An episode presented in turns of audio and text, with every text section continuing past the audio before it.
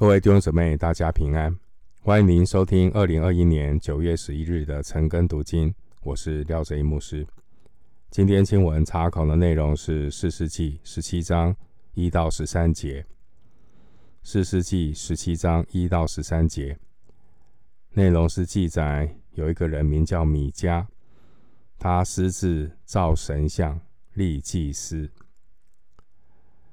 我们先鸟看一下。四世纪的十七到二十一章，这五章是四世纪最后的两篇附录。换言之啊，四师列传十二位士师的记载就到参孙为止。那接下来十七到二十一章的圣灵借着两个故事来说明四师时期。以色列人灵性堕落的光景。十七、十八章这两章内容是记载有一个米迦，他在家庭里面私自设立了一个神坛，啊，这个自己设一个殿了。后来呢，他的设立的这个神坛、神殿。被抢劫，啊，被抢劫。那被但支派抢劫，抢什么？抢他们的偶像。那十九到二十一章内容是记载一个凶杀案所引发的战争。那差一点让卞雅悯这个支派几乎啊，这个绝种，这样的一个惨案。这两件事情。发生的时间是在四世纪的早期，有可能是在四师俄陀涅的年间。今天我们读十七章，那十七章的内容是记载啊，以法莲人米迦他在家中设立祭司、制造神像的经过，而十八章呢，是记载有但支派的人呢，去抢夺米迦他家中的神像，还有带走祭司。好，那我们来看一下今天的经文。好，首先我们来看四世纪十七章第一节：以法莲山地有一个人名叫米迦。第一节，这个以法莲山地指的是从伯特利向北到耶斯列平原的山区，包括马拉西支派领土的西部。这位米迦的家乡很可能是伯特利。后来我们知道呢，北国的耶罗波安也在以法莲的山地，就在伯特利这个地方设立偶偶像。可以参考《列王纪上》十二章二十九节。那我们前面说过，《四世纪》十七到二十一章也讲两个故事。那这两个故事就是作为《四世纪》的结论。前面《四世纪》一到十六章啊，我们看到以色列百姓七次失败的恶性循环。好，啊，这个恶性循环。就是他们对律法的无知啊，然后循环犯罪、离弃神、拜偶像，导致管教，那神就兴起事实来拯救。当然，这些都是治标啊，治本之道还是生命要对准神的话，生活才能够容神益人。那现在圣灵透过四世纪最后五章的内容，来向我们说明，也做了一个总结，说明什么？以色列人他们之所以会陷入这种失败循环的一个原因，好，就是他们基本上都只有治标，没有彻底的回转悔改，遵行神的话。这五章。所记载的两个故事，并不是在参孙以后发生的，好，我们说它是附录。所以呢，四世纪最后这个五章所记载的故事发生的时间，可以追溯到啊四世时代起初刚开始的时候。那那个时候呢，摩西的孙子和亚伦的孙亚伦的孙子都还活着。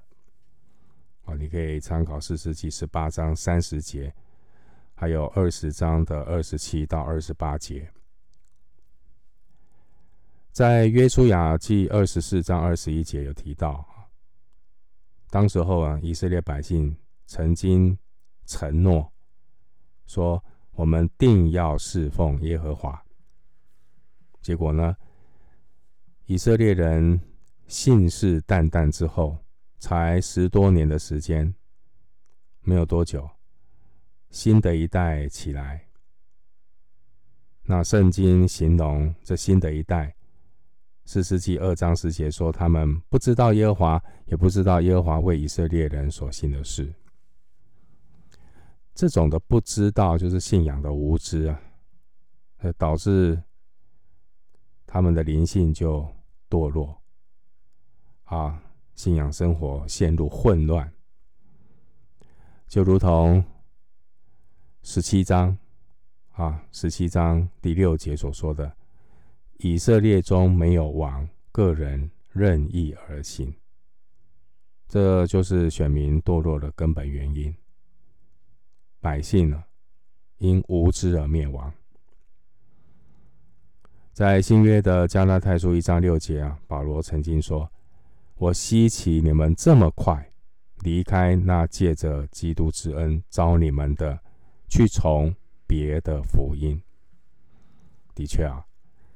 今天很多人是很快的离开基督信仰，他的生命没有对准圣经，所以他的生活就完全是背道而行，甚至还绊倒人。所以这已经是一个幕后世代的一种见怪不怪的怪现象。当年的以色列人也是一样，在。律法上没有好好的教导，结果以色列人很快就离开真神，去跟从别的假神。四世纪十七到二十一章谈两个故事，这两个故事就好像两面镜子，让历世历代的信徒都可以看到自己的老我，看到自己那个不顺从、不顺服的那种肉体的本相。所以呢，我们要很警醒啊！即使一个人已经信了主，他的旧旧人，他的老我仍然还是有罪性。人的老我倾向就是体贴肉体啊，体贴肉体。人的老我不是渴慕敬拜神，是体贴敬拜假神，体贴肉体。人的罪性就是想要利用神来为自己服务，所以，我们真正的难处并不是外面的逼迫，而是里面的全然败坏。因此，我们不单需要十字架一次的救恩，我们也需要十字架不住的破碎我们的老我，我们才能够顺着圣灵而行，让基督成形在我们里面。以至于能够行神所喜悦的事，可以参考加拉太书五章十六节、加拉太书四章十九节，还有约翰一书三章二十二节。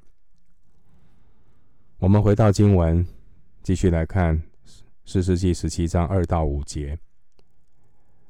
他对母亲说：“你那一千一百舍克勒银子被人拿去，你因此咒诅，并且告诉了我。”看哪，这银子在我这里，是我拿去了。他母亲说：“我儿啊，愿耶和华赐福于你。”米迦就把这一千一百舍克勒银子还他母亲。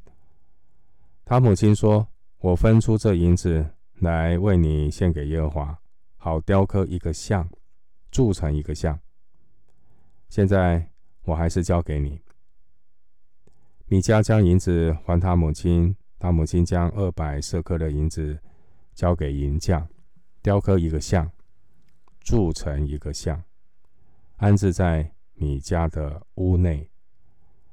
这米迦有了神堂，又制造以福德和家中的神像，分派他一个儿子做祭司。第二节，第二节这个提到一千一百舍克勒银子，啊，的意思是比一千还要多啊，这是相当大的一笔数字。那这个米迦对他的母亲说：“哈，有人偷了你一千一百舍克勒的银子。”那我听见你咒诅那个小偷。那你看，现在银子在我这里，是我拿去的。这个他他的母亲呢，就对米迦说：“他说我儿啊，愿上帝赐福你。”这个故事在讲什么？你可以看到哈，米迦的母亲哈，首先我看到米迦的母亲很有钱，但是啊。他这个儿子不成才，他竟然偷妈妈的钱，这反映了当时候以色列人信仰这种断层的现象。进迦南的那一代的人，刚刚进迦南的那一代的以色列人都还要都还知道要侍奉上帝，四世纪二章七节，但到了下一代的以色列人。他们却是行耶和华眼中看为恶的事，去侍奉巴力。士师记二章十一节。那你看米迦这个人呢、啊？他不敬畏神，所以他敢偷窃。这个偷钱的时候还不会觉得良心有愧。米迦不怕神，可是他害怕母亲的咒诅，所以只好承认。哎，这个银子是他拿去了啊！注意哦，注意米迦对偷窃的说法是说他拿去了，而不是偷走。你可以看到，他既也没有认罪，也没有悔改，啊，去合理化。那这是我拿去的，偷就是偷，怎么会说是拿去呢？呃，米迦的这种态度，也就是今天很多这些世上。呃，不认识上帝的人的那种态度，就把有罪的当做无罪的，甚至就把罪合理化。弟兄姊妹啊，人呢，只要不敬畏神，就不惧怕公义，也不怕圣洁的真神。人呢，心中无神，目中无人，也会把犯罪当作家常便饭，完全没有罪疚感。更谈不上认罪悔改，而这样的人只担心害怕自己会遭到报应，所以呢，拜偶像的人呢，通常做了坏事之后会赶快去拜拜。好，所以这些被拜的神明啊，可以被贿赂的啊，只要你拜他啊，他就会保佑你犯罪不要被抓到。那这种是神吗？第二节，米迦的母亲呢，他咒诅这个偷钱的人，想要透过这个方式逼出小偷。那当他发现钱竟然是自己的儿子偷的呢，就改口，改口为米迦祝福。啊，米迦的母亲呢，甚至还拿钱去请人制造偶像。他天真的以为这样做就会有神明保佑。就可以高枕无忧，这真的是无知的无稽之谈。因为我们知道啊，十戒严禁雕刻偶像和敬拜偶像，除了不可以敬拜代表假神的偶像，也不可以用偶像来代替真神。出埃及记二十章四到六节，经文第三节，这米迦的母亲呢？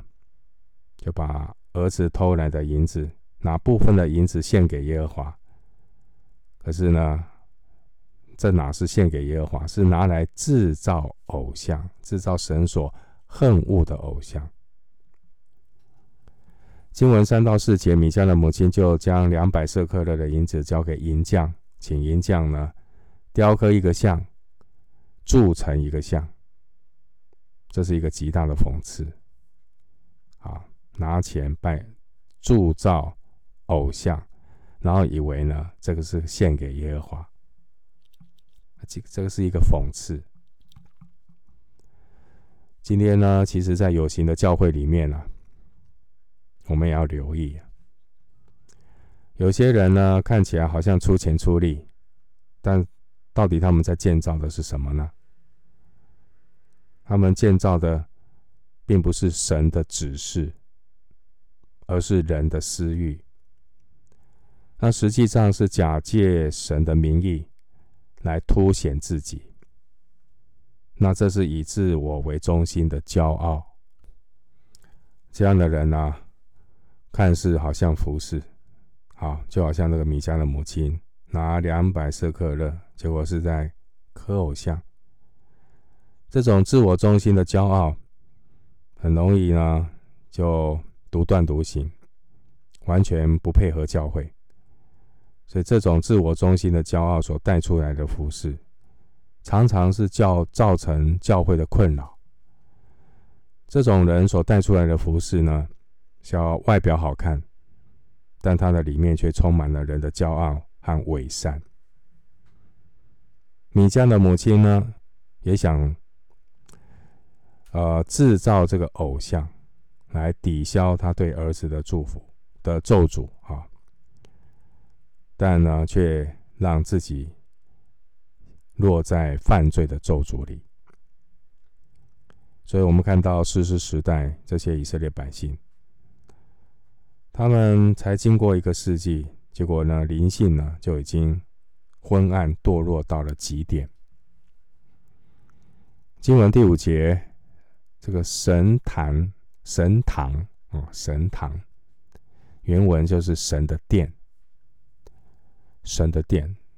那摩西律法呢，只允许呢，在神所选择要立为他名的居所敬拜。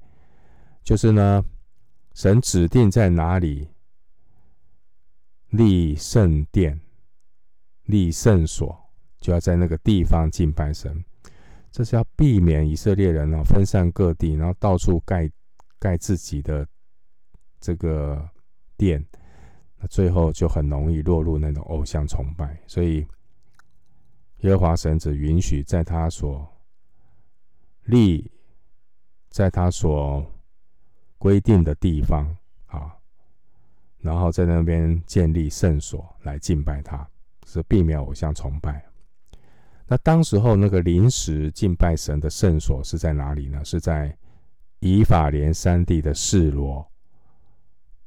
可以参考士师记十八章三十一节，离米迦住的地方其实只有十六公里。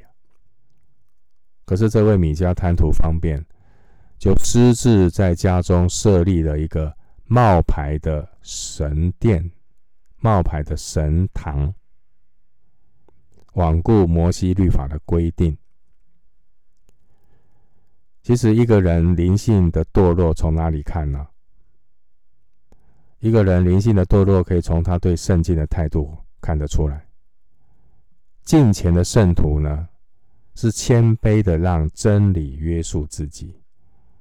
而灵性堕落的教徒呢，是断章取义的利用圣经来满足自己的私欲。再说一次啊，敬虔的圣徒是谦卑的，让真理约束自己；灵性堕落的教徒是断章取义的利用圣经来满足自己的私欲。回到经文啊，在第五节有提到这个以弗德，以弗德是大祭司圣服的一部分。出埃及记二十八章六到十四节，以弗得呢，有决断的胸牌，里头有用来求问神的乌灵土民。啊，那这个米迦就仿冒制造以弗得，目的是要想用以弗得来求问事情。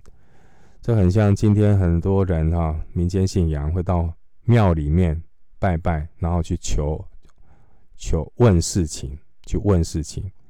那当中就有一些所谓的一些可以被问的，包括乩童啊，会很像。那我们回到那个十诫，十诫呢是严严的禁止敬拜别的神，那米迦却雕刻神像来敬拜。第五节呢，家中的神像，这原文是家神。古代呢，米索不达米亚的人和迦南人，他们都有自己的家神。那这家神呢，也是祖先和家族的守护神。家神可以用来占卜，那神像可以用来作为继承遗产的凭证。就基本上，以色列人已经和迦南人的风俗已经同流合污啊。那关于祭司，耶和华神只允许亚伦的后裔做祭司，出埃及记四十章十五节。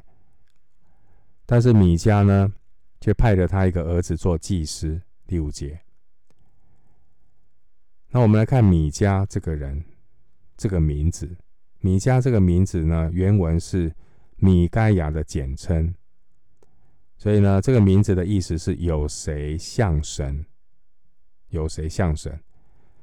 那这个米迦或或是米该亚，或是叫做什么弥迦？好，我们听过弥迦先知，是西西家王时候的一位先知，其实是同一个名字，米迦、弥迦。啊，那为什么米迦的父亲会取这个为他儿子取米迦呢？啊，我们知道啊。米迦的父亲就是当时候进迦南的那样上一代的人，米迦的父亲也都记得哈，过去在西乃山的那个金牛犊事件，啊，那个前车之鉴就是提醒不能够用偶像代替神。那他也给儿子起名叫米该亚、米迦，那意思是什么？这个意思就是有谁像神。那父亲的期待就是希望啊，儿子的生命能够学像神，彰显神的荣耀。结果呢，名不符实啊！这个米迦非但没有生命不像神，也没有彰显神的荣耀，反而拜偶像，完全背离神。米迦和他母亲的所作所为，完全是背道而驰，更不要说什么生命要彰显神，没有。所以你可以看到啊，米迦这个名字就成了他的一个讽刺。他的母亲也不介意刻偶像，而米迦也不介意家里多个偶像来崇拜。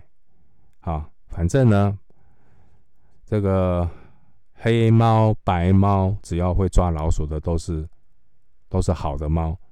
管他什么耶和华，管他什么偶像啊，只要能够服务我的。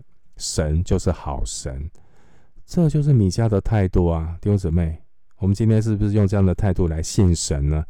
神只是来服务我啊，平常都靠自己，碰到没办法解决的事情才来找上帝祷告一下，把上帝当作阿拉丁神灯的使唤，这种态度，啊，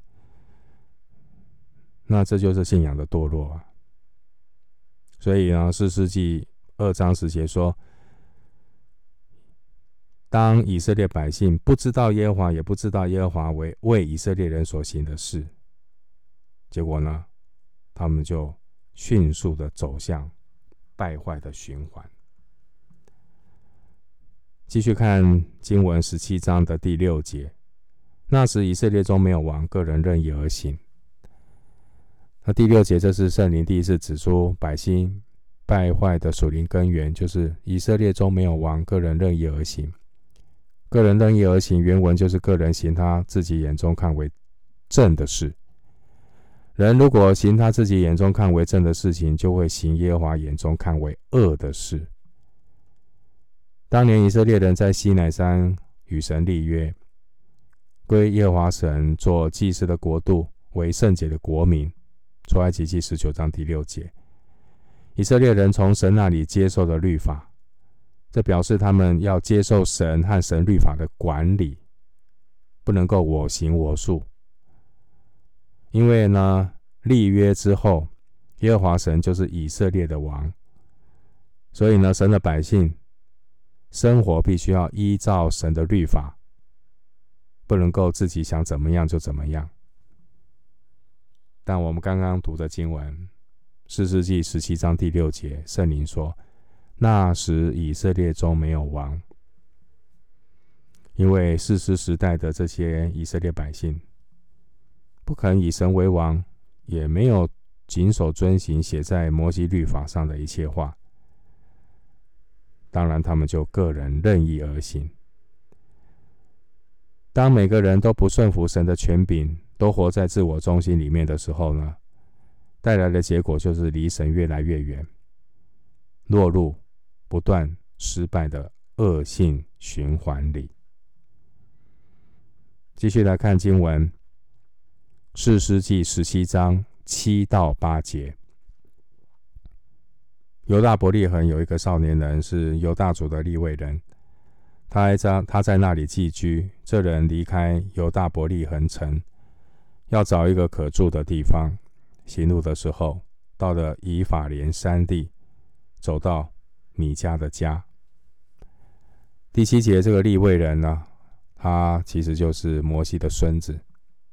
摩西的孙子约拿单可以对照四十七十八章的三十节。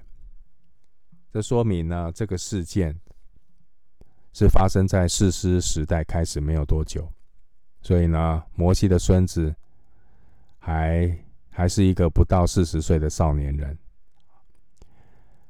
摩西的孙子是属于哥辖，属于哥辖子的子孙。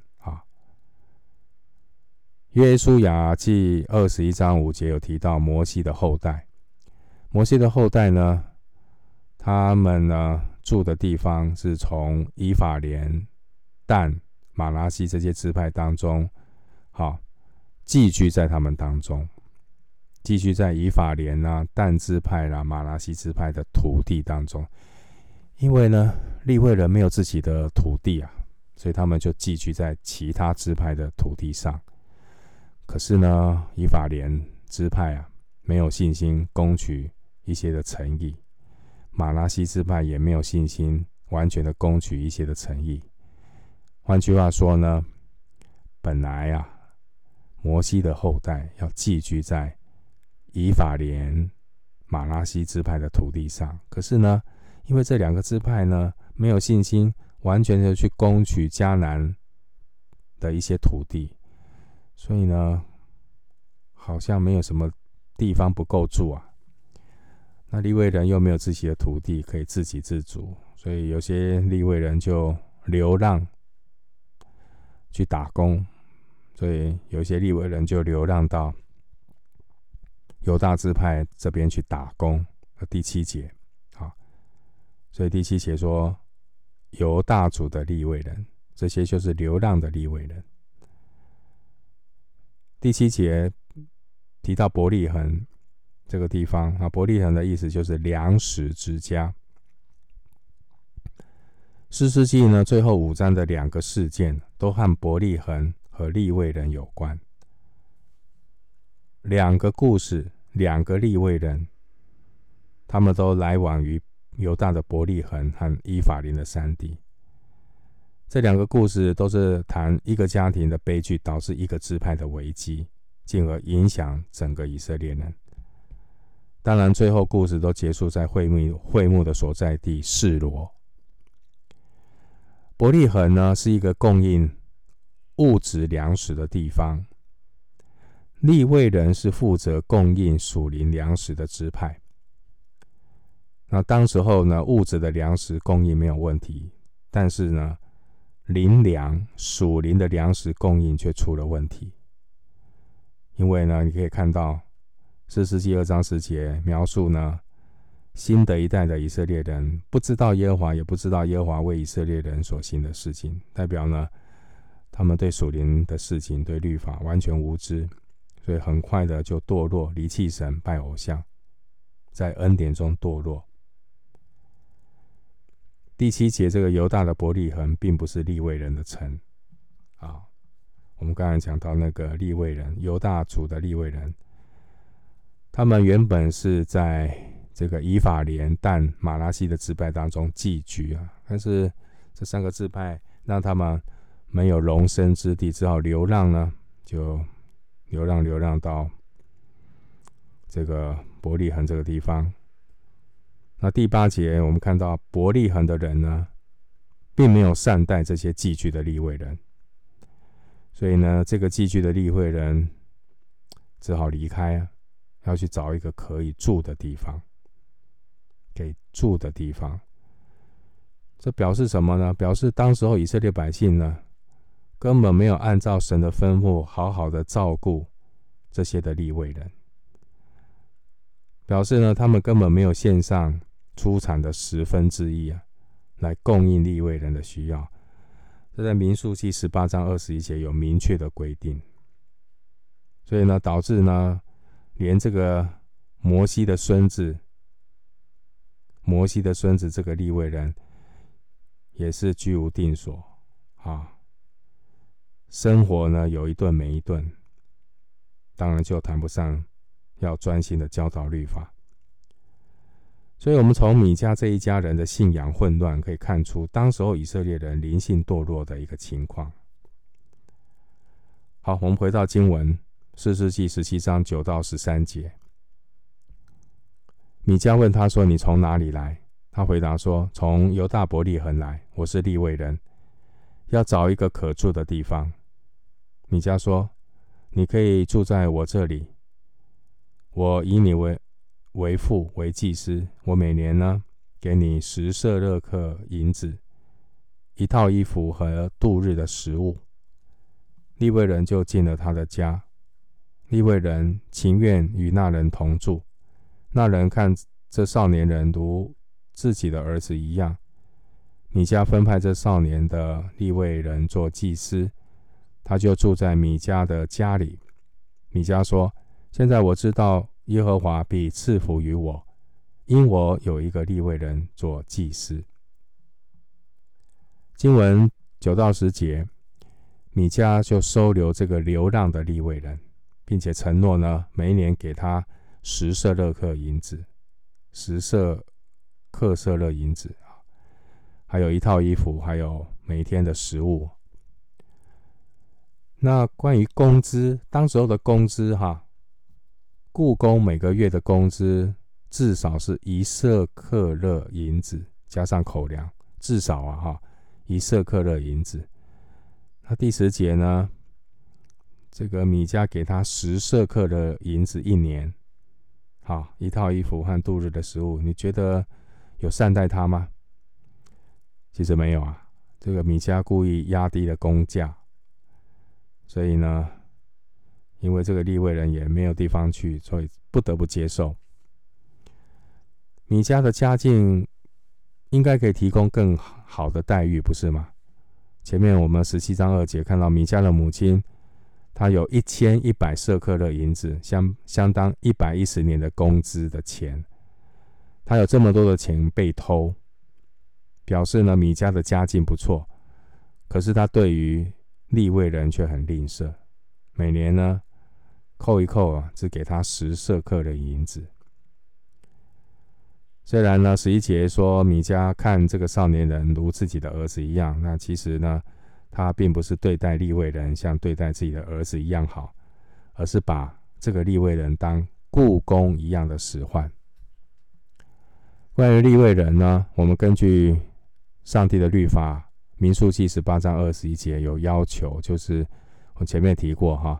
以色列人要献上出产的十分之一来供应利未人的需要，并且律法不允许神的百姓和利未人讲公价。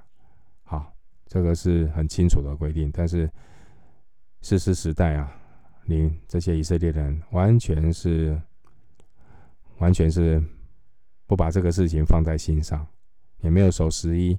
好，所以利未人变得变得没有办法教导律法。导致恶性的循环。第九节出现的这个少年人，他说：“我是利未人，要找一个可住的地方。”所以呢，米迦就雇佣了这个利未人作为家里的私人祭司。但即使他是利未人，可是他不是亚伦的家族成员，所以他是没有资格做祭司。然而呢，米迦给他这个薪水、食物和衣服。那这个立位人呢，也没有顾到呢律法的规定，因为他不是亚伦的后裔。但是他为五斗米折腰，就违背神的心意，去做米迦的私人祭司。这个立位人理当要跟米迦表明呢，他不是亚伦的后裔，所以他不能够当祭司。可是呢，他呢保持缄默，就接受了米迦提供的待遇，所以。利益在眼前，使他闭口不言，违背违背了神的旨意。所以，我们从整个四世纪的十七章可以看到，我们可以用混乱来形容这一切所发生的事情。十七章二节啊，米迦的母亲用米迦偷来的钱制造偶像，希望呢祈求神明祝福他这个做贼的儿子。这就是典型的祈福信仰。只问达到目的，过程不择手段。到了十七章五节，我们看到米迦设立个人的神坛，啊，代替圣殿的礼拜，并且呢，祭司这个圣职被随便的对待，随随便便让利未人和一般的人来担任祭司。今天这种圣职已经被这个腐烂化，随随便便就。就给人家按个牧师，好，所以现在牧师腐烂的牧师很多，到处都有牧师，好，师母也可以按成牧师，啊，那野鸡神学院毕业就来按个牧师，这么多的这些乱象都出现了。还有经文第五节，还有十三节，让我们看到这个米迦的信仰是一种掺杂真神和偶像崇拜的混合信仰。还有经文十三节，你可以看到，这位米迦活在无知的自我感觉良好里，他私自设立的一个神坛，也雇佣不合格的人当祭司，那自己就当当上了这个神坛的堂主，然后自我感觉良好了，以为耶和华会在这一切的事情上面赐福给他。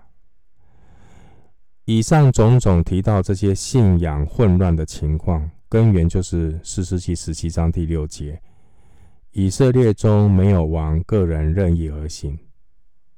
前面提到啊，个人任意而行，原文就是个人行他自己眼中看为正的事。人如果行他自己眼中看为正的事，他自己就是上帝喽，自然就会行耶和华眼中看为恶的事。换句话说，士师时期以色列百姓。对神的律法是无知的，所以就背道而行，也因此就出现这些属灵混乱的现象。弟兄姊妹，除非我们的生命对准真理，我们的生活才能够荣神益人。箴言十四章十二节说：“有一条路，人以为正，至终成为死亡之路。”箴言十四章十二节，而这句。经文呢，到了下一章十八章，你会看到经文的应验，在十八章就应验了这句话：有一条路，人以为正，至终成为死亡之路。错误的前提加正确的推论加狂热的执行，等于万劫不复的结局。好，那我们今天经文查考就进行到这里。愿主的恩惠平安与你同在。